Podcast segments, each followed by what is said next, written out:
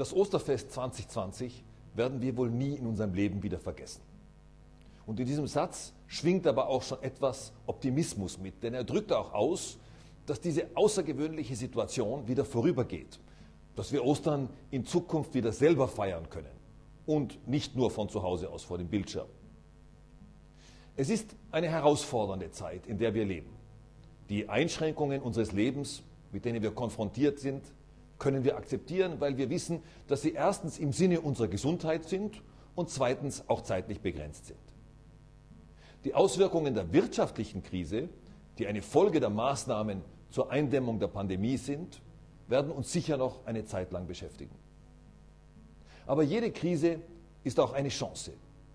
Je mehr Freiheiten wir den Unternehmern geben, umso schneller werden sie es mit ihrem Innovationsgeist schaffen, aus diesen Wirren herauszukommen. Eine ganz besondere Herausforderung wird die Weiterführung der europäischen Einigung. Viel wurde die EU gescholten, dass sie keine Hilfe geleistet habe. Aber bereits Anfang Februar hat die EU Hilfe angeboten, die aber von den Mitgliedstaaten abgelehnt wurde. Die Gesundheitskompetenz liegt bei den Staaten und deswegen kann die EU dort nicht eingreifen. Dort, wo es europäische Kompetenzen gibt, wurde auch auf europäischer Ebene gehandelt in der gemeinsamen Beschaffung von Schutzausrüstung oder in der Förderung der Corona-Forschung. Die Pandemie zeigt klar, dass es gemeinsamer Anstrengungen bedarf, um den Herausforderungen effektiv begegnen zu können. Dazu gehört die europäische Ebene, genauso wie die regionale, die kommunale, aber auch die nationale. Das Subsidiaritätsprinzip gilt auch hier als Leitfaden.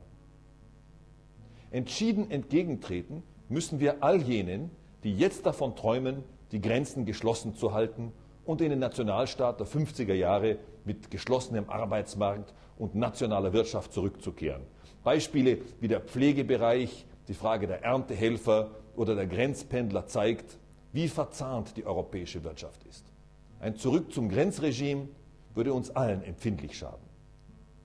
Notmaßnahmen müssen begrenzt bleiben. Die vier Grundfreiheiten sind eine entscheidende Errungenschaft. Für die Christen ist Ostern das höchste Fest.